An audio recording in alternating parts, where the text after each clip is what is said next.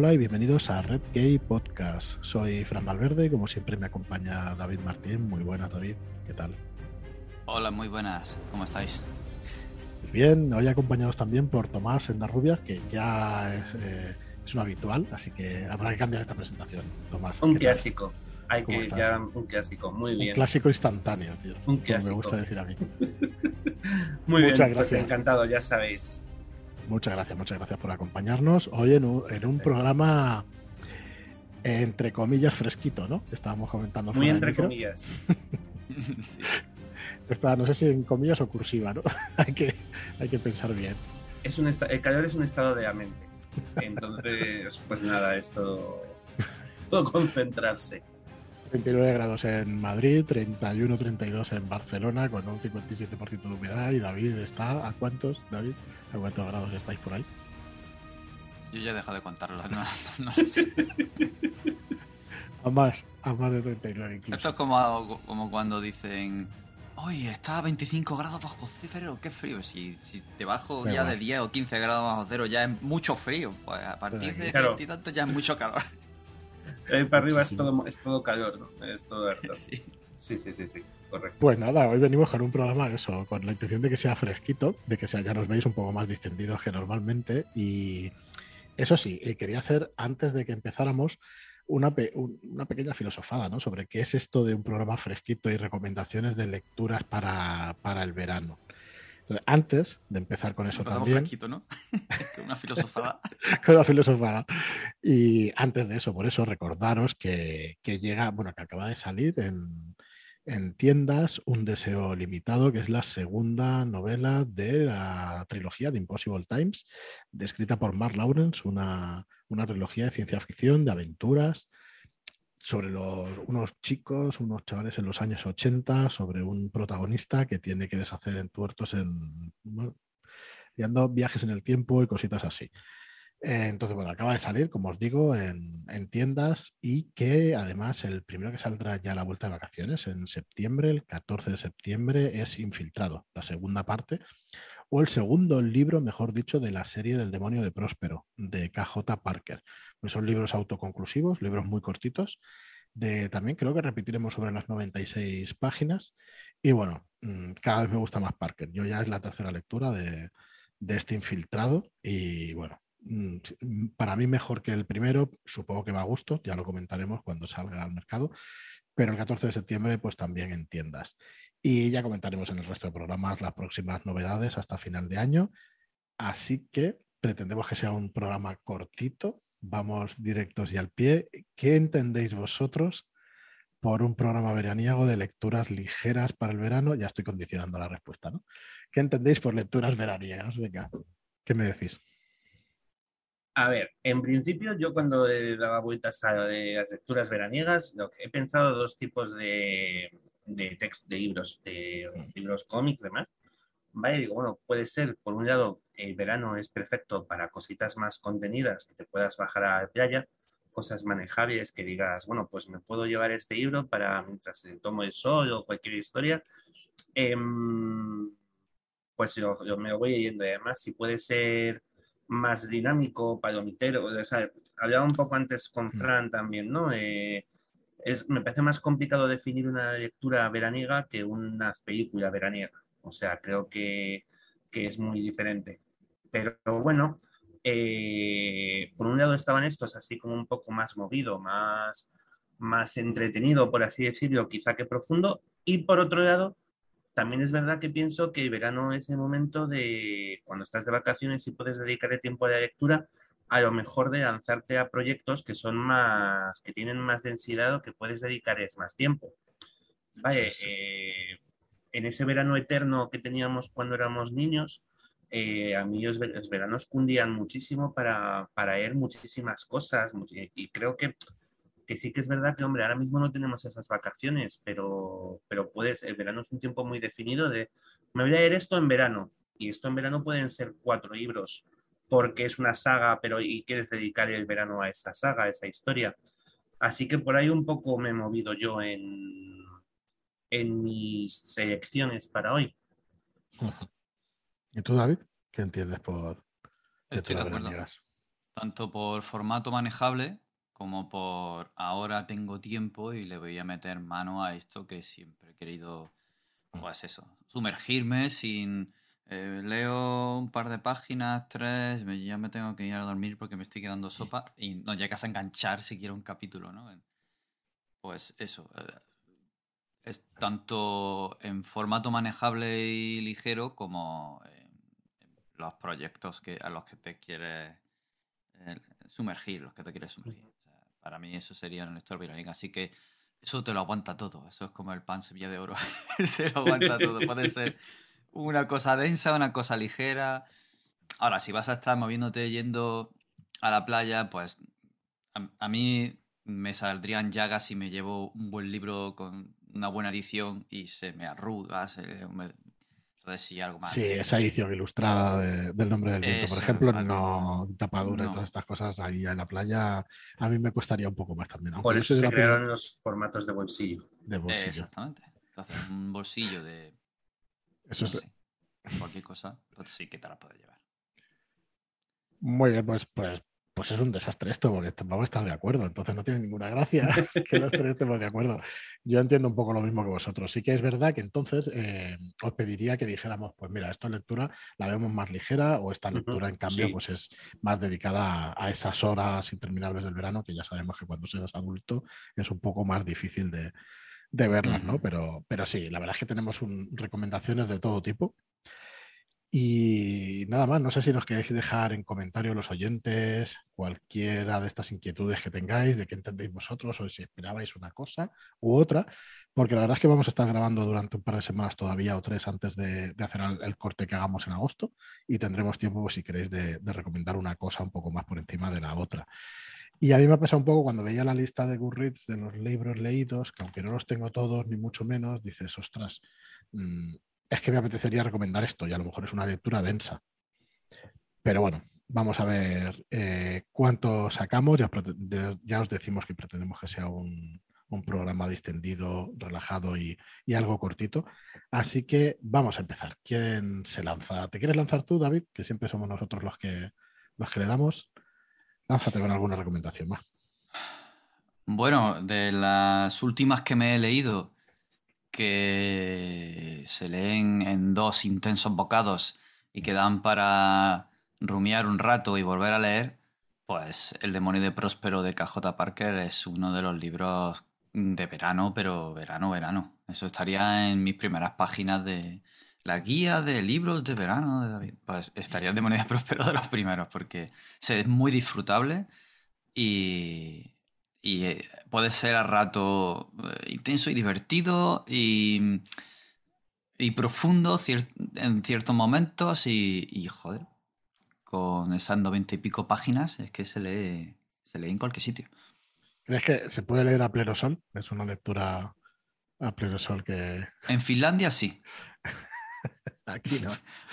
Aquí, no. Aquí eso no se lee nada en verano.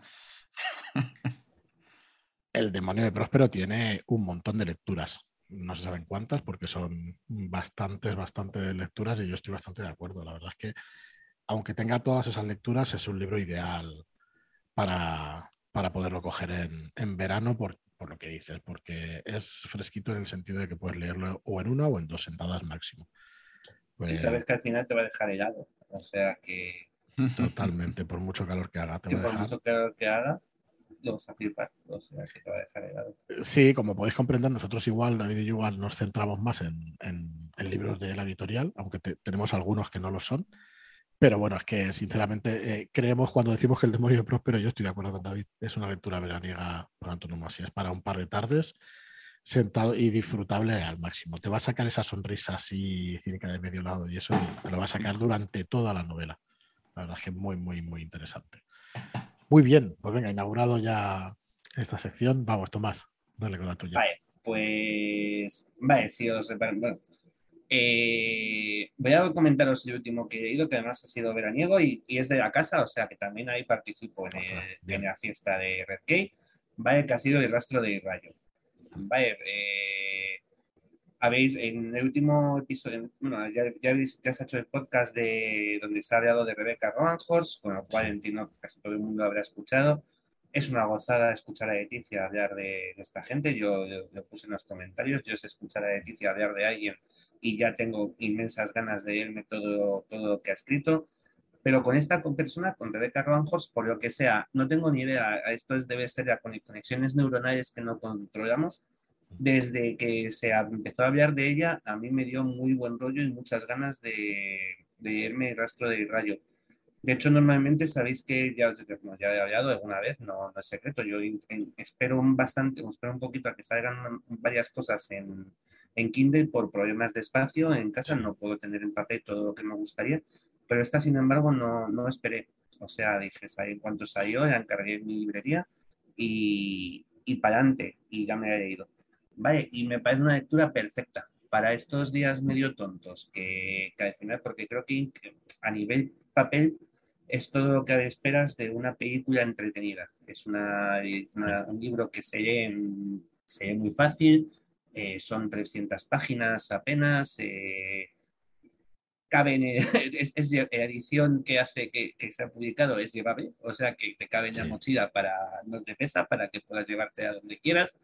¿Vale? Y, hostia, es muy entretenido. Eh, la sinopsis la conocéis todos, es una cazadora de, monstruos, Maggie que se dedica, pues eso, tiene un encuentro con unas criaturas más inesperadas de lo habitual y cómo se desarrolla para, para, hacer, para enfrentarse a estos nuevos monstruos, pues con ayuda de un curandero, Kai Arviso, y bueno, pues de diversos personajes sobrenaturales que tienen su intervención en este mundo un poco posapocalíptico, eh, un mundo sumergido donde no sabemos muy bien todavía qué ha pasado fuera, o sea, que hasta qué qué ha pasado fuera de estas murallas, de este mm.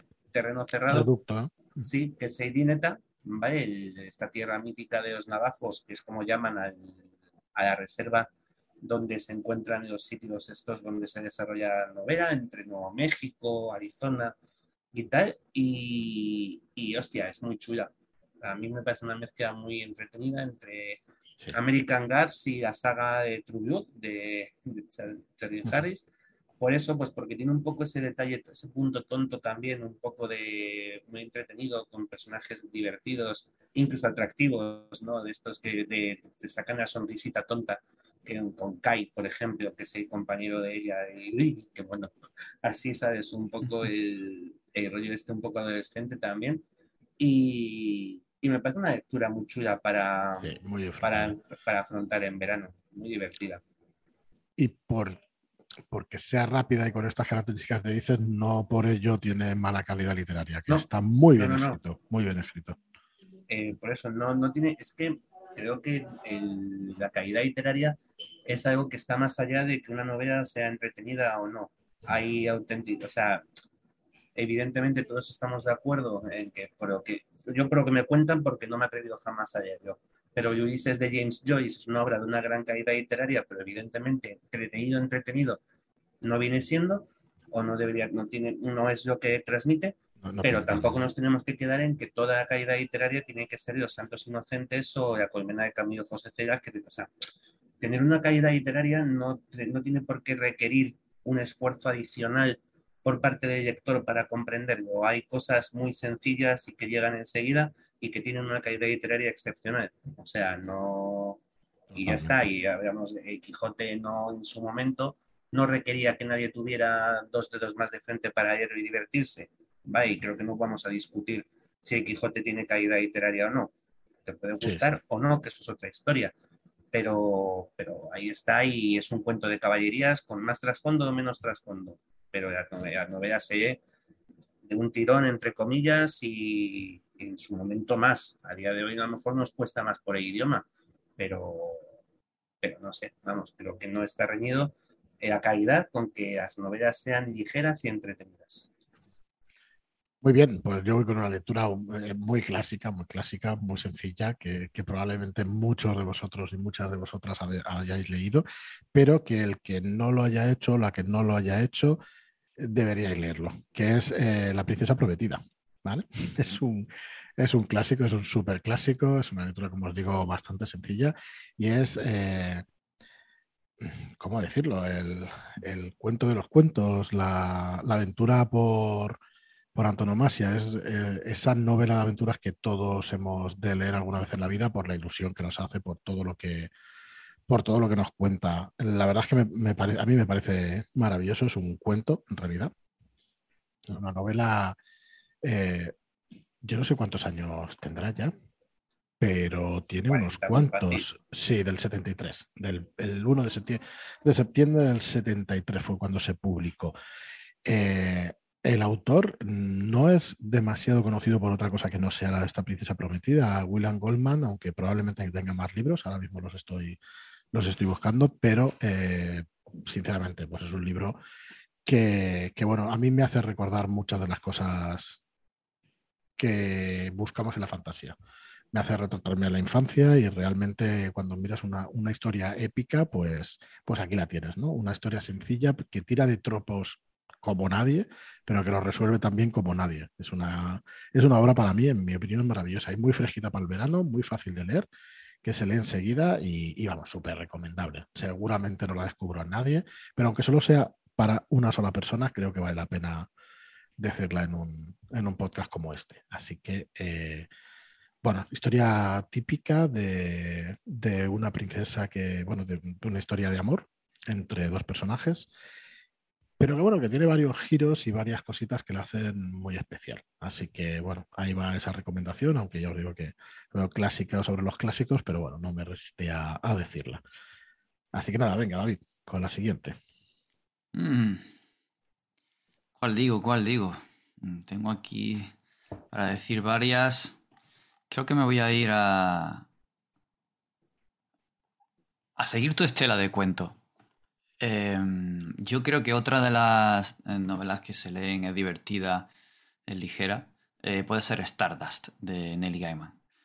Es, eh, bueno, ya la película es divertida, tiene sus diferencias, por supuesto, al ser una adaptación, pero el libro también es divertido, se lee fácil y, y, bueno, te embebe de toda esta evocación de, de un cuento, de un cuento mm, traído moderno con bastante fantasía y con... En fin, yo creo que lo mejor es leerlo para no hacer ningún spoiler porque hay algunas cositas que sí pueden, hacer, pueden ser bastante spoiler.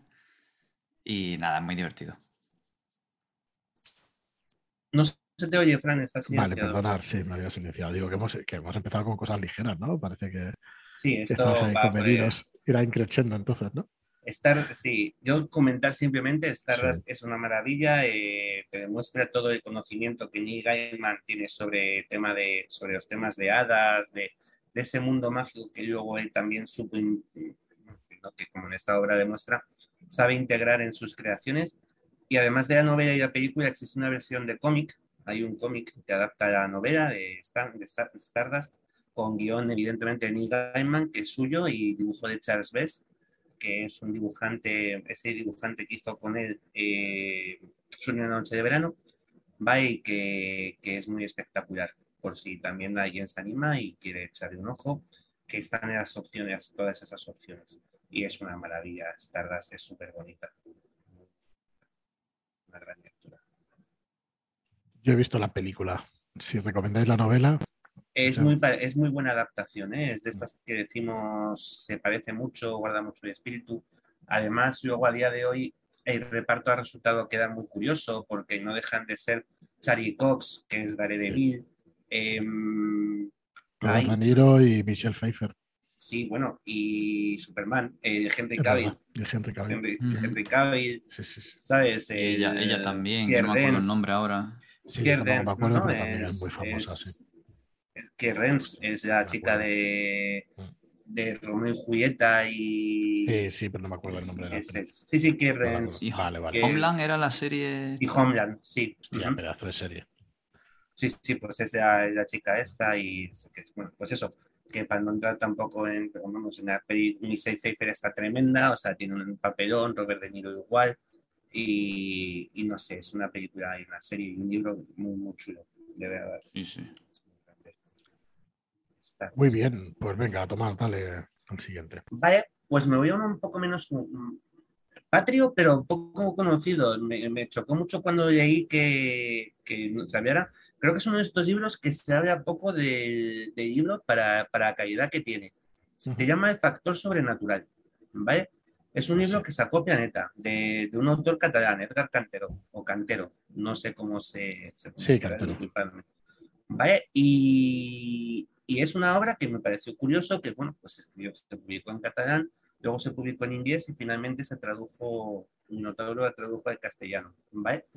Y me parece una obra, de, eh, entra en este margen de, de, obras autoconclusivas y de lectura ligera que comentábamos un poco, ¿no? Es, es una investigación de una, bueno, ha habido un suicidio en una casa, la casa Wells, y entonces eh, un señor ha saltado por la ventana sin abrirla antes, el antiguo propietario, y llegan lo que parecen ser los herederos para hacerse cargo de, la casa. Unos herederos que se llaman A, A punto. Nunca vamos a saber el nombre completo, y una niña, pero una niña que es su guardaespaldas, protectora, consejera, asociada, creo que es Niash, como se llama, y van a, vamos a seguir su evolución dentro de la casa. El, la historia es una historia de, fantasmas, de sectas, de, de, este tipo de un poco historia. Me recordaba en cierto modo muy remotamente, vaya, a, a una obra mucho más compleja y mucho menos veraniega, como es el péndulo de Foucault, vaya, de Humberto Eco. Eh, palabras mayores. Sí, eso ya eso es, eso es densidad de materia. Y, pero bueno, me recordaba un poco en, en cierto sentido de, determinadas situaciones que me parece que generan paraísmos y demás, pero esta es mucho más, mucho más ligera, mucho más actualizada.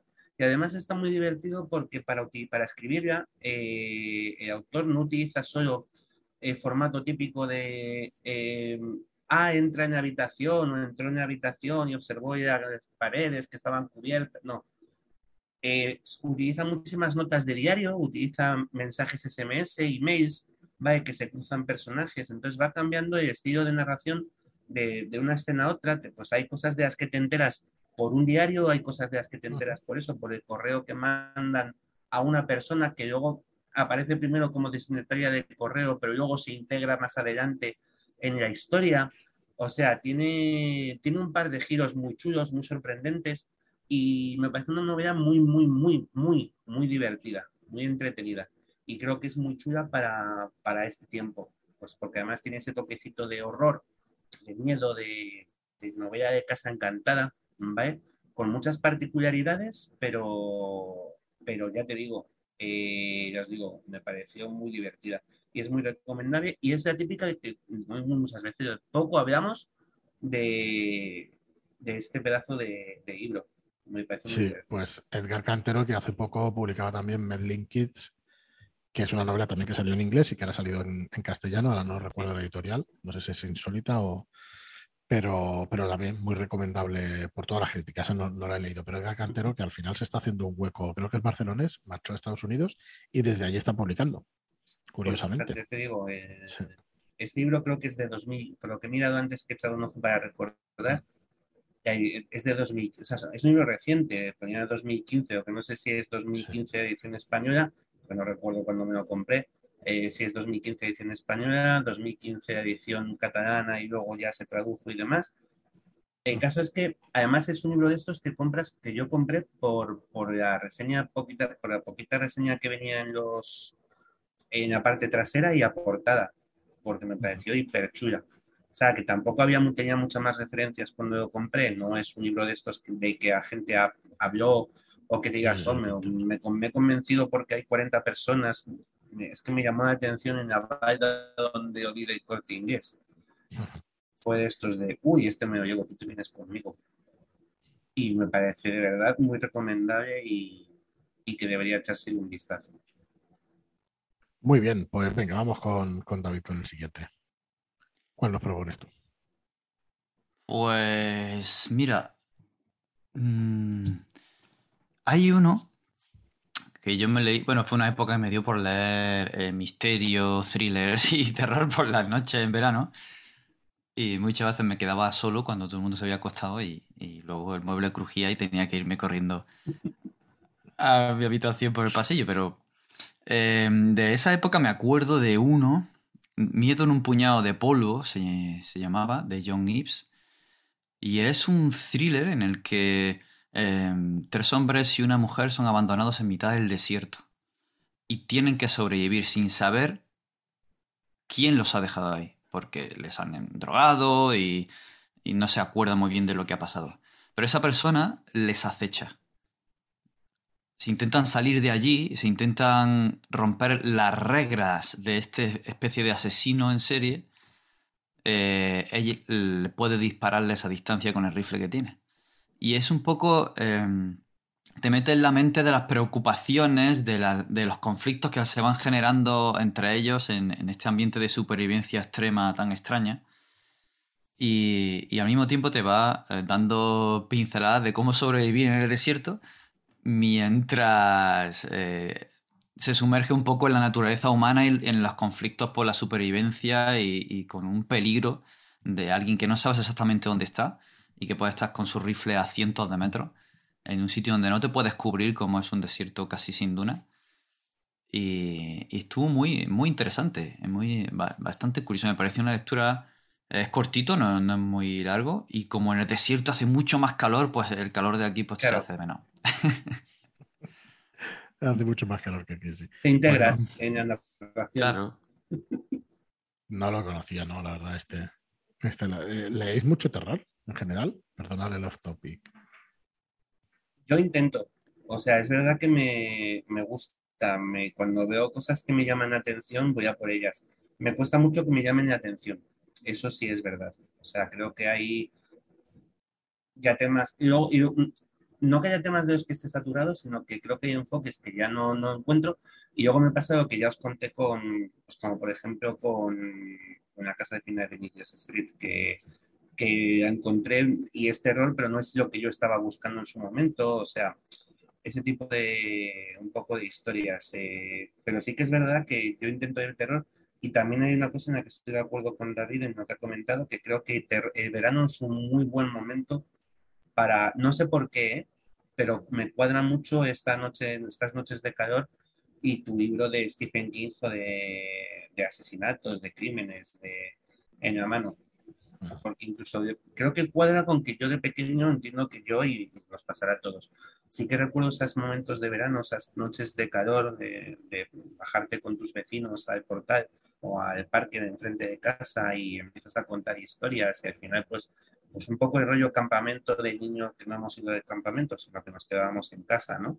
Y terminabas contando y siempre no cuentas historias del, día a día, cuentas historias de fantasmas, ¿sabes? Y creo que a lo mejor igual por eso se te queda ahí marcada esa asociación de estas noches largas de agosto con, con el intento de un pequeño escalofrío, que es un cuento de terror. ¿Sabes? Entonces sí que es verdad que, me parece muy apropiado para esta temporada. Y yo intento leer todo el terror que puedo y me encantaría leer mucho más. También me gustaría leer mucho más sobre la dinámica cuántica del universo. O sea, es. de todo. O sea, buscar el tiempo. Sí, sí. yo, confieso que ahora leo bastante menos terror. Antes leía más. Y no sé, supongo que es por épocas. Ahora, no o, quizá por haber leído tanto terror y no, no, me, no me atrae, como dice Tomás. No, ahora mismo este enfoque o este no, no me acaba de llamar tanto, pero sí, intento seguir leyendo. Aunque ahora esté más por fantasía histórica o ciencia ficción. Al final yo creo que es buscar, que es que, que, encontrar una historia que te llame. Y si encuentras esa historia y te va a llamar, yo ando detrás de cuando tenga tiempo. Es que no, no sé ni deciros ni cómo se llama el libro porque lo tengo en uno de los listados que me hago de apuntes, que es una novela que saca, no es Gamon, pero es ya porque es, pero forma parte del grupo editorial donde está Gamon y, y tienen una que tiene bastante buena pinta, que empieza con, con una especie de incendio, parece ser, en un en una clínica, en un centro de atención a personas con autismo y, a partir de ahí empieza el desarrollo de la historia.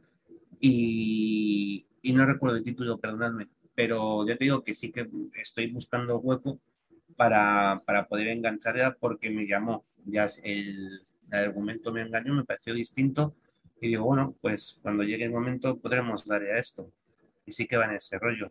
Lo último que he ido de ese... Bueno, mira, ahora estoy leyendo em, Dan Simons, eh, la canción de Kai. Se supone que es de terror, pero vamos, eh, a mí em, para lo que suele ser Dan Simons y lo que me gusta, también me está costando un poco. No estoy avanzando todo lo que, todo lo que me gustaría.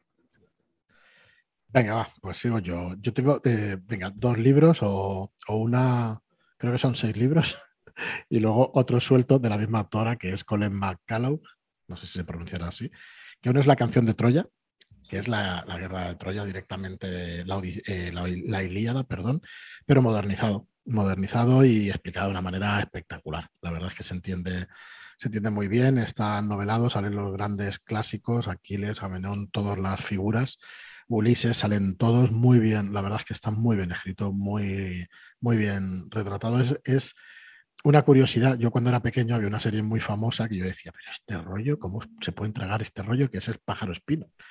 Que era una telenovela, era una telenovela en realidad, ¿no? Pero, pero bueno, hicieron película, creo, incluso hicieron serie de Richard Chamberlain, me parece que era la serie, y fue muy famosa aquí en España, por lo menos, eh, yo creo que se echó en, varias, en varios años seguidos. Pero bueno, yo decía, bueno, ¿cómo es posible que una autora, la autora de esto, El pájaro espino, que tu, eh, y bueno, leí, eh, lo primero que leí es mi siguiente recomendación, que es El primer hombre de Roma, que creo que son seis libros. Ya no recuerdo, disculpadme, los leí todos con, muchísimas ganas y, y, muy, muy entregado. Y esas dos recomendaciones. La primera es la canción de Troya, que se lee bastante fácil, bastante rápidamente y que es como leerle a Ilíada, con lo cual recomiendo muchísimo porque es un acercamiento al clásico de una manera moderna y que, se lee muy bien. Y la segunda es esta, esta línea de, novelas sobre la antigua Roma, que es justo el momento del pase entre la República y el Imperio Romano, que le dabas, como dice nuestro amigo Alberto, le das una patada a una piedra y te salía una figura histórica. Es brutal, es brutal la cantidad de figuras que aunque nosotros pensemos que no las conocemos, han, trascendido a la historia, desde Catón hasta, bueno, un montón, un montón de personajes.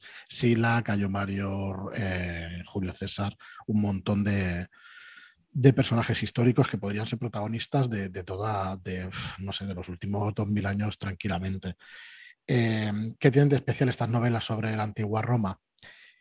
Que la primera de ellas, el primer hombre de Roma, eh, yo creo que la, cuesta un poco entrar en la novela, cuesta un poco por los nombres.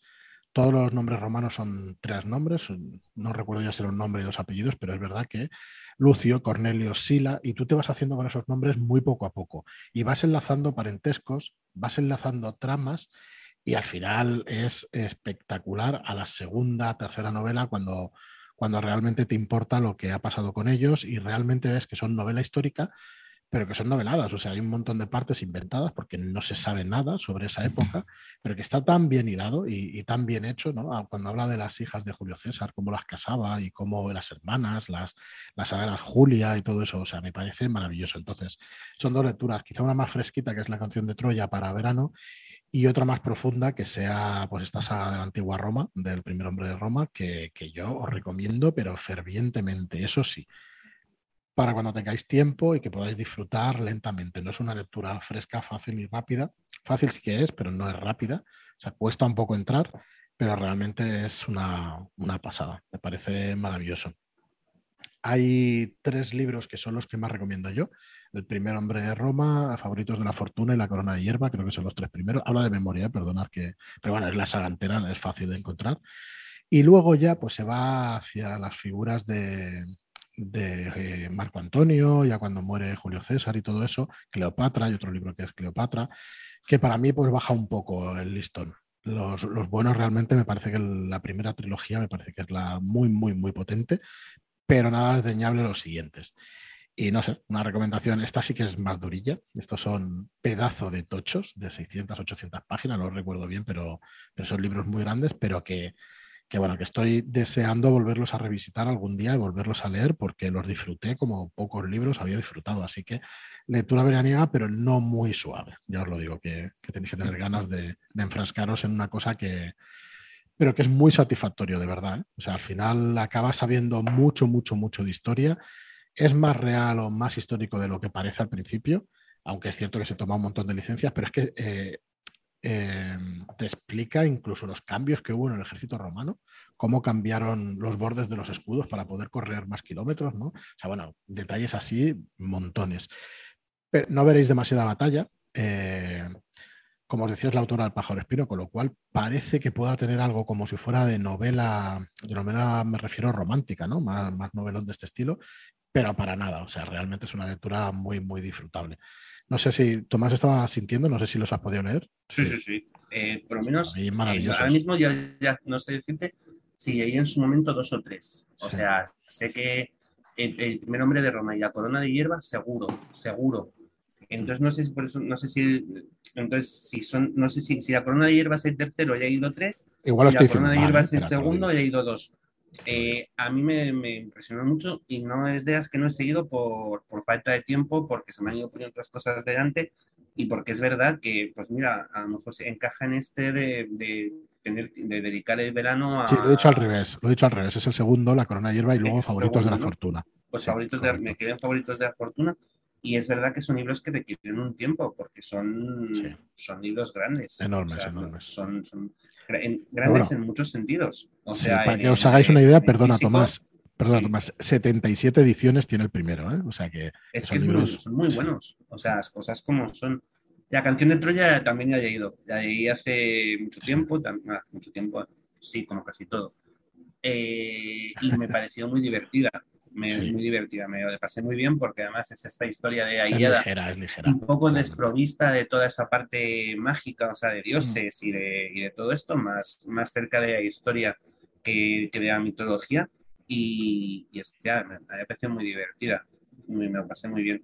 Y el primer hombre de Roma, ya te digo, las dos primeras por lo menos una gozada, tan gozada que yo en aquel momento, cuando me la seguí, me lancé a hacer una campaña de vampiro en, en Roma Madre mía, ¿quién jugará eso? Y tal enganche en su momento que, que, conseguí una adaptación de las normas de vampiro a, a, Roma y me preparé una crónica que estuvimos jugando durante varios meses con los vampiros en, en Roma. En esa época un poco, pues, entre, un poco más avanzada, porque jugábamos entre el final de, eh, pues, en el principio de, de Augusto, del Principado de Augusto y con Cayo Mario de representante de los Asombra en el Senado Eterno y estas cosas, ya, ya, ahí quedo, me dicen mis, mis tejemanejes históricos. Pero vamos. Qué chulada. Sí, sí, sí, me parecen muy divertidos, son muy, muy buenos libros.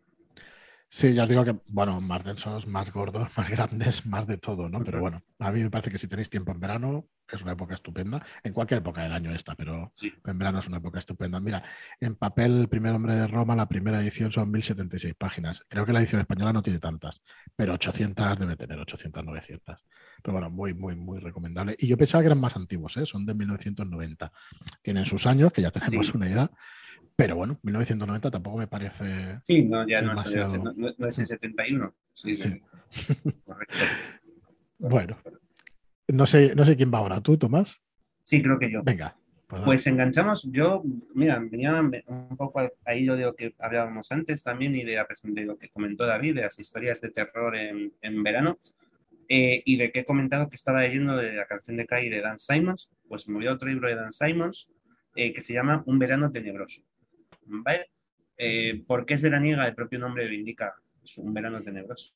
O sea, eh, transcurre en un verano, es una novela, eh, puede tener muchos parecidos con, o se pueden sacar muchos paradigmas con It, ¿vale? Con la novela de Stephen King. El grupo es un grupo de chicos, adolescentes, de un grupete de amigos de un, de un pueblo, acaba el verano y tienen que afrontar pues, ese verano eterno que se echa encima con sus bicicletas y sus reuniones, sus lugares, su escondite donde se juntan para hablar de sus cosas, donde llevan sus sándwiches de mantequilla y mantequilla de cacahuete y mermelada para almorzar, porque era esa época en la que si un niño no, llegaba a casa a comer, tampoco pasaba nada, no salían las noticias de las nueve ya con las caras en un cartón de leche, porque se pensaban, porque un poco esta historia ¿no? de los años 80, transcurre en los años 80, y de hecho, lo que pasa es que aquí en España se ha publicado muy tarde, se ha publicado hace un par de años, pero la, la novela está escrita en paralelo, de hecho,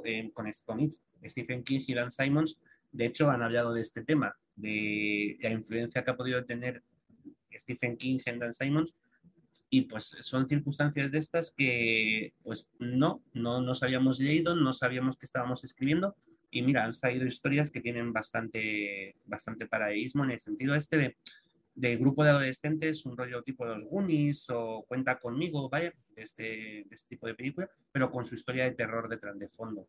En este caso, además, bastante más bruto eh, Simons de lo que King llega a ser en todo It. ¿vale? Con, y se centra solo en la parte de los niños. Aquí no hay un juego temporal donde hay o adultos, no. Los niños se tienen que enfrentar al mal que amenaza sus vidas, además eh, su pueblo, sus vidas, su, forma de vivir, eh, metafórica y literalmente, siendo niños. No hay un escape para luego ser adultos y volver. Y es muy, o sea, tiene momentos jodidamente chungos con los críos y porque además no todos, no es spoiler, porque, pero, pero no todos no todos vivos. O sea, no es, y, matar a un niño protagonista es, es jodido, literariamente hablando. No todo el mundo se atreve a hacer ese tipo de, de giros y, y Simons lo tiene en este, en este libro que por otro lado, ya os digo, me parece muy apropiado para verano por, por esta historia de que el propio libro pues te habla de esta estación y además es muy, es muy descriptivo con el calor, las plantas, el zumbido de las moscas, el ruido de las chicharras, de las cigarras. Vale, entonces es verdad que creo que favorece mucho pues, que se leyera en esta época, donde tú estás pasando por esos mismos tragos de, ¿sabes? Si la chicharra canta en el libro y canta en tu ventana, pues, pues fantástico, ¿sabes? No sé me parece muy divertido, me parece un muy buen libro, muy, muy bueno. Muy bien. Pues venga, dale, David. Vamos con el siguiente. Está silenciado, David. El calor que me había silenciado la garganta. Em, creo que se ha comentado ya el título anteriormente y creo que también por extensión y por ser uno de esos libros que puede que no sea lo que te esperas, pero te engancha para saber qué es lo que está pasando hasta el final, La casa al final de Needle Street puede ser un buen libro de verano. Tanto para estas noches de, historias de, terror, como para estar ahí de sobremesa mientras otros están quedando sopa viendo el tour pues tú estás ahí con los ojos como platos, pasando páginas diciendo qué es lo que está pasando aquí. Eh, es, eh, un libro que, vamos, me enganchó, lo comentamos en el club de lectura también y dio para un muy buen debate y, vamos. Tiene más de una lectura y impacta. Yo creo que decir, creo que no te deja indiferente de ninguna de las maneras te puede gustar, te puede gustar muchísimo, puede quizás no gustarte, sobre todo como empieza. Hay gente que dice costarle eh, la falta de comprensión de lo que está empezando a pasar al principio, las cosas raras que ocurren, pero para nada todo se entiende perfectamente al final, o al menos la gran mayoría. Y vamos, es maravilloso, a mí me encantó. Totalmente de acuerdo. ¿Qué vamos a decir, no Tomás? Ya hemos, al final. Es que de este libro ya hemos sabido todo lo que tenemos que saber y ya hemos sabido más de lo que podemos incluso hablar. Si es que decir, oye, es una maravilla. Es un libro eh, que hay que leer. Sí, sí, sí, es espectacular. La verdad es que es espectacular. Vale, eh, yo voy con un relato cortito que estaba aquí, antes lo hablábamos fuera del micro con Tomás, creo que se ha editado en España en, una recopilación de relatos de Neil Gaiman que se llama Objetos Frágiles y que es eh, Estudio en Esmeralda, que es eh, una adaptación, no, un libro, un relato basado en el relato de, de Sherlock Holmes, de Arthur Conan Doyle, de Estudio en Escarlata.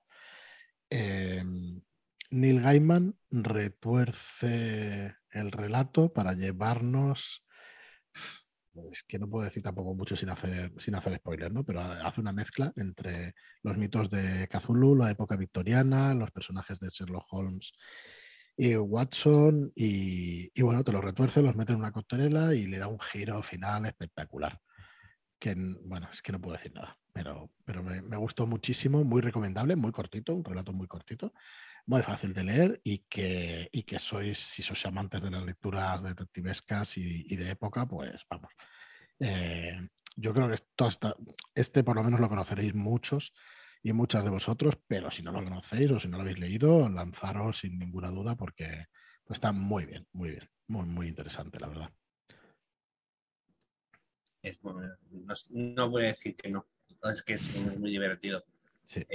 como anécdota hay un juego de mesa, es verdad que lo comentábamos fuera de micro, como anécdota hay un juego de mesa eh, pues también muy interesante de un diseñador de juegos muy famoso que me saldrá en cuanto lo busque por internet, porque esto de la edad es muy malo ya y, me cuesta un poco, pero bueno, ahora os diré cómo se llama. Mientras, si quieres, si quieres darle tú, Tomás, al siguiente. Sí, claro. Pues yo se me, se me va la lista, ¿eh? me quedan este y otro. Pero esto va a ser un cómic que me estoy guardando para cerrar. Vaya, em, fantasía. Eh, hay una trilogía, son, son tres libros que se ven muy rápido. Vale, son libros, son, son tres libros que pueden dar para un, para un verano. ¿Vale? Y se llama, es la trilogía Sombras de la Magia, ¿vale? De V.C. Schwab. Es la, la, escritora, ¿vale? Son, son tres libros. El primero se llama Una magia más oscura y sinceramente ahora mismo no recuerdo muy bien cómo se llaman, cómo se llaman los siguientes porque así tengo, tiene la cabeza uno ya estas alturas de, la vida. Pero bueno, ya os digo, el principio, el primero es una magia más oscura y la trilogía es Sombras de la Magia. Y es muy, es muy entretenido. El argumento es, es muy fácil, es muy sencillo. Hay un personaje, se llama Kel, ¿vale? Y, y, bueno, en su mundo, en la magia, eh, hay varias personas capaces de utilizar la magia y ella en concreto utiliza su magia para ser el mensajero entre diferentes mundos. ¿Qué tienen todos estos mundos en común? Londres. ¿Vale? Londres es una ciudad que existe en todos estos mundos al mismo tiempo.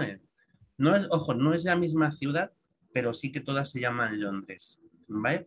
Y está el Londres rojo, que es donde vive, donde vive él, donde vive él. El Londres negro se perdió en su momento porque la magia lo destruyó. El Londres blanco, que es un mundo sin magia, que es el nuestro, perdóname, no, es donde la magia se quedó congelada y demás, y un Londres gris que está un poco a mitad de todos estos caminos, que sería nuestro, nuestro Londres, y que él actúa como embajador de Londres rojo, yendo a estos otros mundos y comunicándose y tal.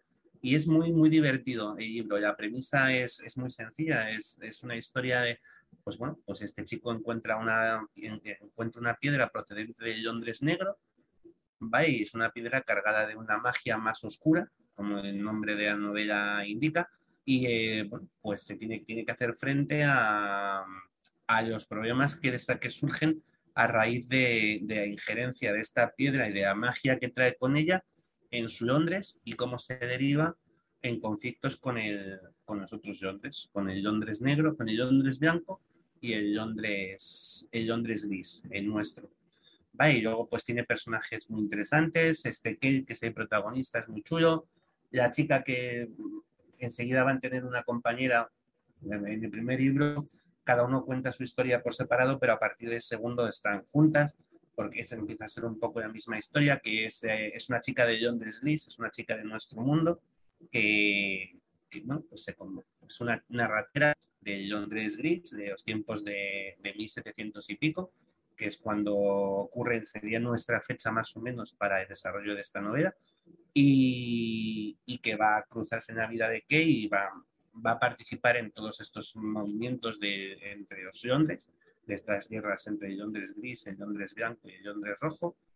Y me parece muy, muy divertida. Esta mujer, eh, Victoria Schwab, tiene, tiene otra serie de trilogías, también es de estas que tienen este rollo un poco, es ya un adult, por así decir, el tipo de escritura o el público hacia el que se dirige, pero me parece que tiene cosas muy, muy chulas y llamó suficiente la atención de la gente como para tener colección de cómics, como que haya varios cómics que han salido ambientados en este mundo, incluso una precuela hablando de, de la vida, de la juventud del rey del Londres Rojo, el padre del príncipe, es que no recuerdo ahora mismo cómo se llama, de verdad, perdonadme, pero bueno, hicieron una, el, príncipe de Londres Rojo y hermanastro, es hermano adoptivo, por así decirlo, de Kel, y, y es un personajazo, es súper interesante porque además tiene temática de GTBI, la novela, él, está enamorado de otro mago, y Pascual y Pascual, y, y, es muy, muy, muy chula, y ya te digo, eh, la, la historia que cuenta, cómo la cuenta y demás, hace que sea una muy buena historia para, para ir relativamente deprisa y que puedas decir, pues me he fundido la trilogía en, en un verano. Pues muy interesante, muy interesante esto. Bueno, el, el, anterior, perdonar, ¿eh? Martin Wallace es el, que, el diseñador del juego. Sí, que es, un, que es un crack como diseñador de juegos. Y antes, bueno, me ha quedado explicaros un poquito de qué va, perdona, ¿eh? que, que me he otra vez con el, con el libro, con el del relato anterior, pero es un Londres victoriano donde yo creo que, aunque sea mínimo spoiler, pero es la premisa de, del relato, donde eh, los dioses primigenios pues, han caído en la tierra, realmente están gobernando la tierra. Y entonces hay dos facciones dentro de ese Londres victoriano, los lealistas y los restauracionistas. Entonces, en ese mundo que hubo a principios del siglo XX también de, anarquismo, de bombas, de, cositas así de, confabulaciones contra la reina y cosas así, pues en este caso la reina pues es una criatura de los mitos y eh, hay un asesinato y entonces el detective pues tiene que averiguar quién ha matado quién ha matado, si tiene algo que ver con, estos restauracionistas que intentan abolir el régimen. Y bueno, es, es un relato magnífico. Disculpadme que vuelva a él porque creo que ha quedado muy pobre la explicación y que igual dando estas pinceladas pues entran más ganas de, entrar en el relato. Vale, pues venga, David, dale. Nadie ha desmentido que la reina de Inglaterra no sea una criatura de la ¿eh? Nadie ha desmentido que lleva reinando tanto. Y eh, nadie ha dicho nada, ¿eh? O sea, que pudiera ser. No, no, podemos afirmar ni desmentir que eso no, que eso no sea cierto. Exactamente. Totalmente. Pues, totalmente, totalmente. Vale, pues vamos si queréis con el, con el último. No sé por qué orden estábamos, pero no sé si David, si tienes uno o tienes un par, lo que tú quieras. Eh, pues, pues tengo aquí algunos títulos todavía, pero al decir tu relato se me ha, se me ha venido a la mente algo que, si quieren lecturas más cortas, relatos y demás, no pueden dejar de pasarse por el blog de, de cuentos de Argen, De, Marcheto, que tienen unas traducciones de relatos, que va haciendo recopilatorios cada cierto tiempo y vamos, es genial. Eh, lo digo yo, lo dice la gente que vota en los, premios estos del Spacon. Los Ignotus, ¿no? Los Ignotus. Y, y, vamos, Mm, es un, lugar donde si quieres buscar un relato para leer o una recopilación de relatos del momento que ella haya traducido, pues es maravilloso. Sí, pones a leer tu relatito y, muy bien. Muchos de los de Parker, por ejemplo, están ahí también. Muy bien, pues dale a ese cómic que tenías por ahí, Tomás. Venga. Venga. Em, no es un tomo, vaya, o sea, he estado pensando varias opciones se me ocurrió pues el dador submarino, por ejemplo, que es un solo tomo y es muy particular para poder ir así en, en un día tonto de verano. Eh, he estado barajando varias opciones, pero al final, mira, he dicho, ¿qué he He pensado en un verano, pues eso, ese verano largo, ese verano un poco que dices, bueno, pues voy a dedicar eh, las tardes a, a, los cómics o estas tardes tontas que hace calor desde que acabo de trabajar a las 4 hasta las 2, la gente que tengo ahora de verano hasta las 7 de la tarde que sea viable poder salir a la calle y no morir en el intento. Y he recordado pues, uno de los mejores cómics que he leído en los últimos años, que es The Wicked plus The Divine, ¿vale? De Kieron Gillen con dibujos de Jamie McKelvey. Son nueve tomos editados por Norma. O sea, no es una lectura corta, no es un tomito que digas, bueno, cada tomo te lleva un rato, ¿vale? O sea, a lo mejor en una hora y pico te has terminado, te has terminado el tomo en una semana y poco y en un tomo diario te has terminado la proyección. Vale, y, lo interesante sobre todo de este, de este evidentemente lo interesante es eh, la historia que te cuenta. La premisa de la que parte de Wicked plus The Divine, eh, digo plus porque es el dibujo, el título es The Wicked, lo malvado, más lo divino. Entonces, bueno, pues, eh, pues eso, es que tiene título así un poco complicado. La premisa de la que parte es de, que eh, a lo largo de toda nuestra historia, cada 98 años, 12 eh, dioses se han encarnado en 12 adolescentes humanos. Vaya, estos adolescentes humanos van a ser amados, van a ser queridos y van a ser famosos durante dos años y luego mueren. Vale, eh, y es así. Esta es la historia de, The Wicked as the Divine. ¿Qué te va a contar eh, Kieron Guillen y Jamie McCabe en este, en este, en, el tomo? La última encarnación, la contemporánea, ¿vale? De estos dioses que en 2000, en el año 2000 y pico, pues han aparecido y, son jóvenes adolescentes famosos, son youtubers, son cantantes, son adorados por millones de personas que siguen sus actuaciones, que, que les ven en televisión, en internet, que siguen sus vídeos, que compran sus productos, sus colonias, sus, sus creaciones, su merchandising, y, vamos a conocer a estos 12 dioses en la forma de adolescentes. Son dioses que pertenecen a todas las, a todas las culturas. Vamos a tener desde, desde Minerva, encarnada en una niña, una niña de unos 14, 13, 14 años, y es la diosa de la sabiduría, que va siempre con su búho de tipo mecánico, un poco homenaje a la antigua película de Furia de Titanes. O vamos a tener a Woden, que no Odín, porque es la versión germana más antigua que la vikinga, como una especie de dios creador de artefactos, de, vamos a tener a Dionisos, Baal, varios, varios dioses, Lucifer, de hecho, es otro de los personajes de, de The Wicked de Divine, ¿vale? Y nos vamos a encontrar con que esta generación sale un poco rebelde y sale vantisca. Entonces, esta parte de, de, que tienen dos años, de que tienen dos años para vivir, no están tan decididos a, a cumplirla, ¿vale? Y nos, vamos a, nos van a desarrollar esa historia durante nueve tomos, que es lo que dura esta, esta trama. Eh, a mí la historia me parece brillante, como te da cuenta Kieron Guillen. Parece muy original. Guillen para mí es de lo mejorcito que está escribiendo cómics actualmente, es el autor de, de Die, de los libros de los que ya, de, que ya hablado en algún momento, o de, Rey que fue Once and Future, que estás diciendo tú también, Fran, eh, los libros sobre ese planteamiento de, Arturo. Vale, eh, bueno, pues es ese mismo autor, pero con el dibujo.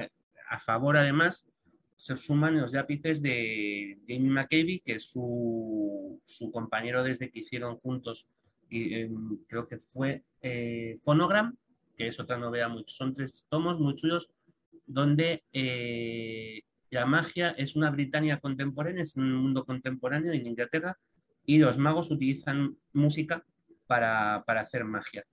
Y entonces conectan pues, eh, etapas de historia de la música contemporánea, es muy de Britpop y todo esto con, eventos mundiales como puede ser incluso la muerte de Michael Jackson, por ejemplo, con un acontecimiento mágico de gran importancia para, el mundo de, de Phonogram.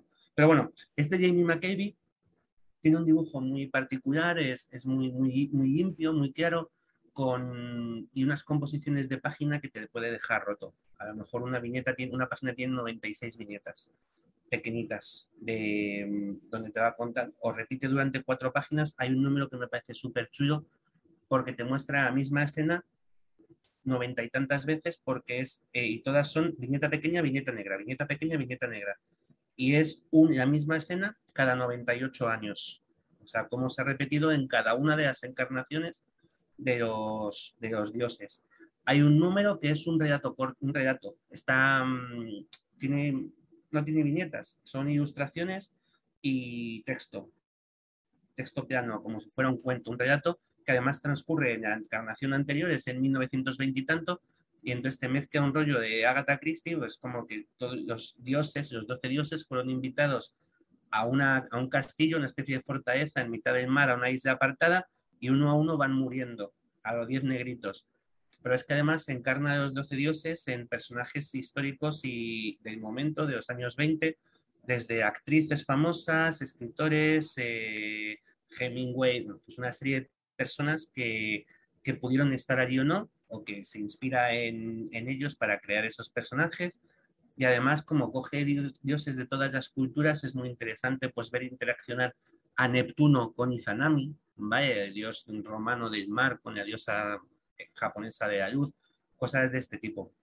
Em, no es especialmente ligera, tiene un trasfondo, al final, después de toda esta luz y de todos estos colores hiperchullos que utilizan para contarte esta historia, hay un trasfondo de religión, de, de qué supone la religión para, para, la humanidad, para el ser humano, qué suponen los dioses incluso para sí mismos, ¿vale?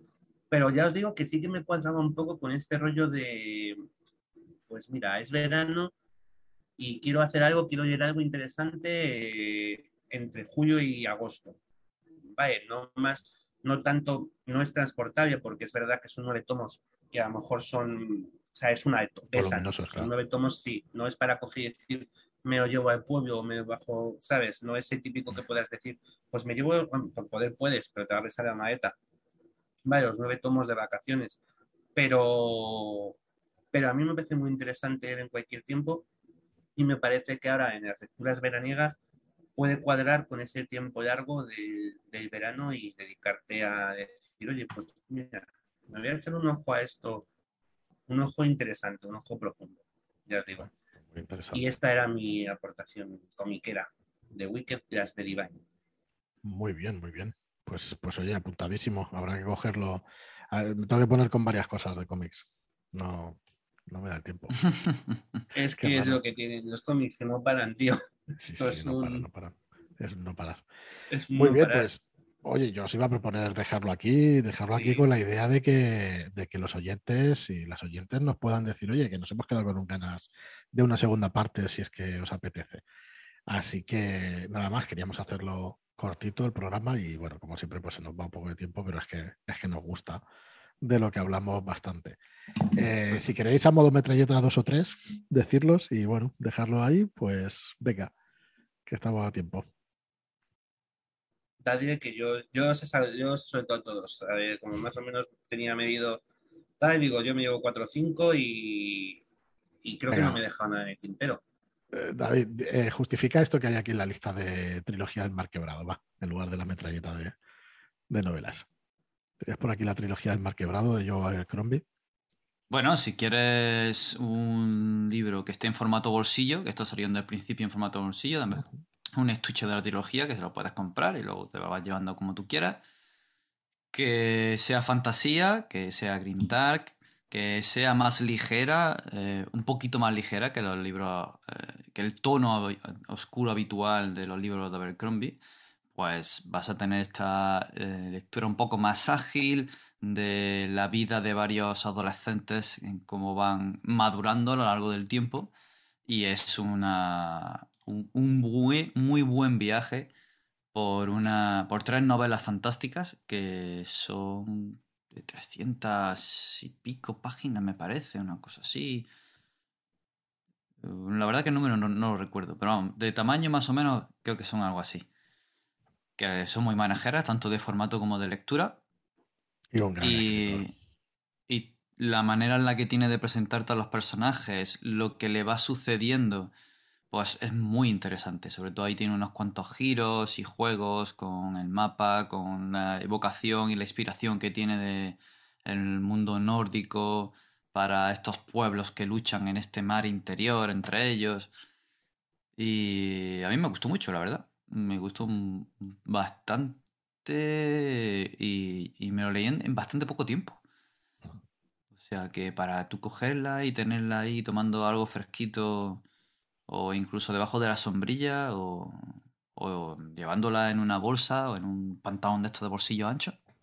la puedes meter en el bolsillo y te la llevas a donde quieras.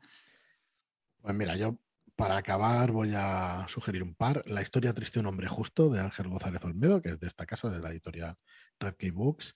Eh, a mí me parece que, es un libro que se lee solo, sinceramente. Hay quien dice que bueno, que puede ser una puerta de entrada el tema de, la manera en que está escrito o su lenguaje. Para mí se lee solo.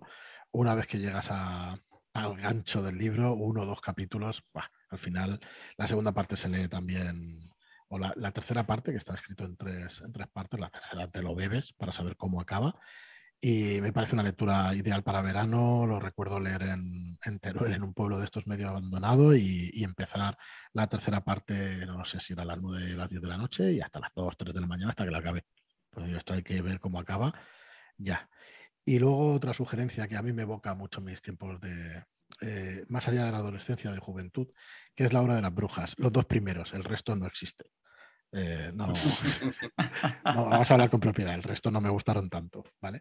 Pero los dos primeros, que yo creo que ya hay tomos donde recogen toda la saga, Y creo que, ya os digo, los dos primeros me parecen los, realmente interesantes. La historia de, una familia que vive en Nueva Orleans y que, que, bueno, la verdad es que a través de generaciones te cuenta la historia de, una familia de brujas que, va sucediéndose de la familia Mayfair y, bueno, un, libro pues muy, muy, muy recomendable eh, de Anne Rice y que hemos hablado aquí en el especial de Anne Rice, que, lo, podéis, lo podéis escuchar y que bueno, yo recomiendo muchísimo para el verano porque son recuerdos de esos que cuando mm, escuchas según qué música, cuando estás en según qué recuerdos, pues enseguida te evoca pues este tipo de lecturas, ¿no? Y para mí este Hora de las Brujas, pues me, me acuerdo mucho de dónde lo leí, cuando lo leí, todo eso, o sea que muy recomendable también.